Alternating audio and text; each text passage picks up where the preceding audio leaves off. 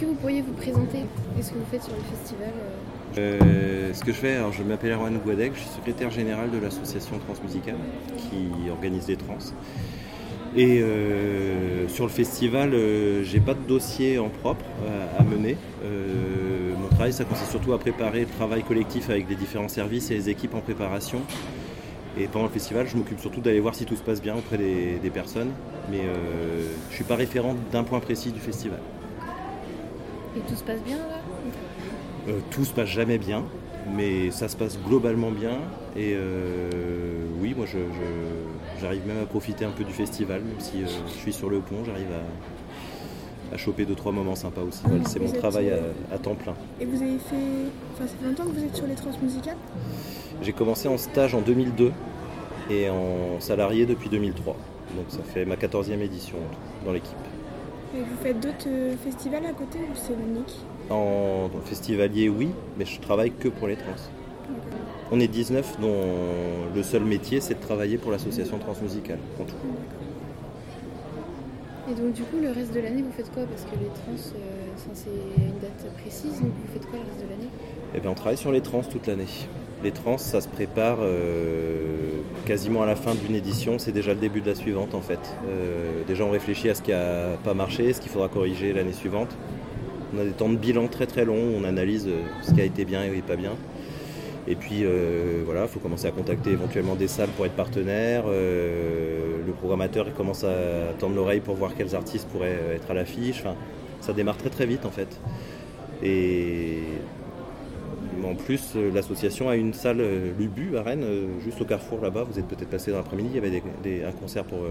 enfin, c'était un concert de famille, mais euh, qui est une salle qui organise des concerts euh, toute l'année de septembre à juin. Donc on organise, euh, enfin on accueille en tout 80 dates par an à peu près qu'on organise ou qu'on co-organise ou qu'on accueille et il y a toute une activité. Puis on a aussi des tas d'actions avec des publics jeunes, avec des détenus, avec des malades dans le centre hospitalier Guillaume Régnier par exemple, qui est un hôpital psy. voilà, on a de l'action variée, large tout au long de l'année, quoi, qui fait qu'on est plutôt bien occupé à vrai dire. D'accord. J'ai une question. L'affiche, elle représente quoi?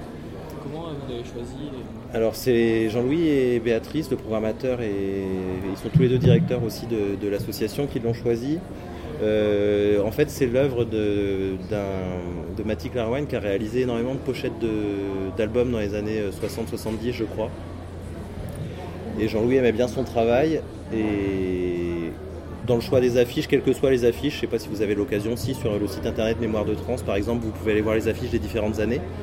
en fait, euh, à un moment, Jean-Louis et Béa veulent que ça ressemble à l'image qui sont du festival. Donc là, j'imagine qu'il y a quelque chose sur le, le fait d'un paysage, d'un horizon euh, qui en même temps est marqué, mais en même temps qui a l'air presque infini avec la répétition des strates et tout ça. Et je, crois que c'est un effet vraiment de, projection, de se dire euh, les trans, elles peuvent, ressembler à ça. Euh, là, en l'occurrence, pour la première fois quasiment, je pense, hum, c'est le travail de quelqu'un qui est décédé. Il est mort il y a, un moment, euh, Matty Clarwine. D'habitude, ce sont des artistes vivants qui font affiches, mais ça peut être soit l'utilisation d'une affiche ou d'un visuel qui existait par ailleurs, soit un visuel spécialement créé pour l'occasion. Là, en l'occurrence, c'est un, visuel euh, ancien derrière l'année écrite 79, là, en l'occurrence. Donc, du coup, ça fait euh, un bon nombre d'années que vous êtes euh, avec les trans, que vous travaillez pour les trans. Et du coup, est-ce que vous avez eu des situations un peu bah, particulières ou des anecdotes à nous raconter? C'est une question toujours très dure, c'est marrant, on a parlé avec des collègues l'autre jour, à chaque fois qu'on nous pose la question de nos meilleurs souvenirs, de nos anecdotes et tout, on est toujours euh, un peu sec et tout ça. Et après en général, quelques temps plus tard, on y repense et on se dit ah tiens j'aurais pu parler de ça et de ça et de ça. Et puis à chaque fois on oublie pour la fois suivante. Moi, il se trouve qu'il y a un souvenir qui me revient toujours très fort et très vite en tête quand même euh, dans les situations. Euh, enfin, il y en a plusieurs qui sont liés au concert en prison qu'on fait euh, régulièrement, notamment dans le cadre du festival. Et j'ai à la fois des souvenirs très positifs liés à ça, notamment le concert d'un groupe qui s'appelle Gablé, qui est un groupe français qui fait une musique extrêmement atypique, barré, qui mêle plein de plein d'influences, qui est à la fois électronique, hip-hop, très bricolé, avec On les a fait rentrer en prison avec euh, une perceuse entourée de tissus pour jouer sur, une, sur des guitares. Donc c'est vraiment bricolé. Il y avait un mégaphone, euh, un mégaphone jouet. Vous voyez le truc comme pour les manifestations où on crie, mais genre un petit truc comme ça qui, qui- sort du son à 20 décibels et tout ça. Et en fait, quand on va en prison pour faire un concert, on est obligé d'envoyer la liste de chaque pièce qui rentre, parce que dans une prison, on fait pas rentrer tout et n'importe quoi, quoi. Et donc, euh, moi, je m'étais dit, mais merde, je suis en train de faire une liste avec une perceuse et tout. euh, Enfin, je- ça va jamais rentrer et tout ça, quoi. En fait, la prison nous a fait une remarque que sur le fameux mégaphone.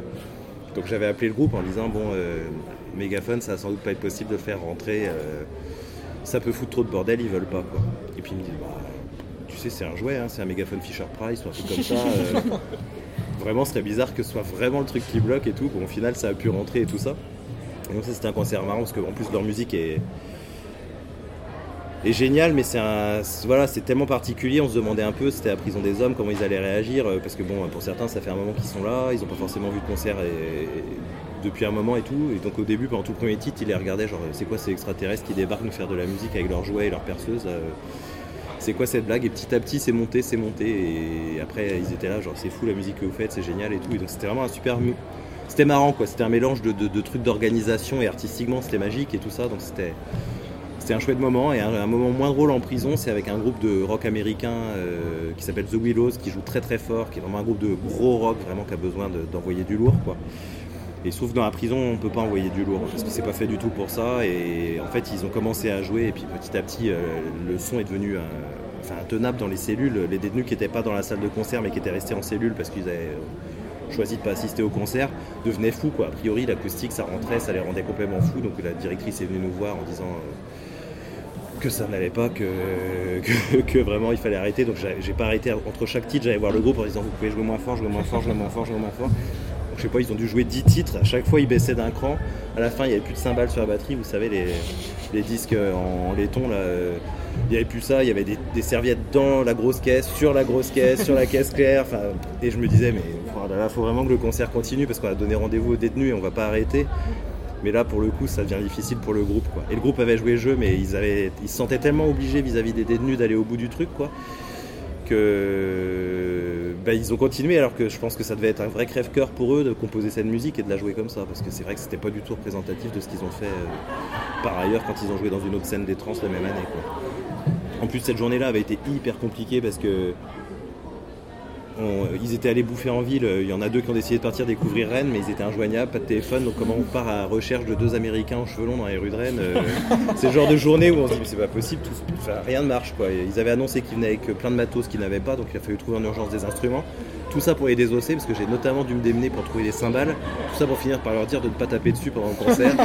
donc, c'est vraiment le genre de truc où on se dit, bon, voilà, ça c'était. euh, le seul bon souvenir, c'est la collaboration de, de- du groupe quoi, qui a vraiment joué le jeu par rapport à une action qui, a- qui avait surtout un sens euh, vis-à-vis du public euh, particulier qu'on qu'on avait ce jour-là. Bon, bah merci. Merci beaucoup. Avec plaisir.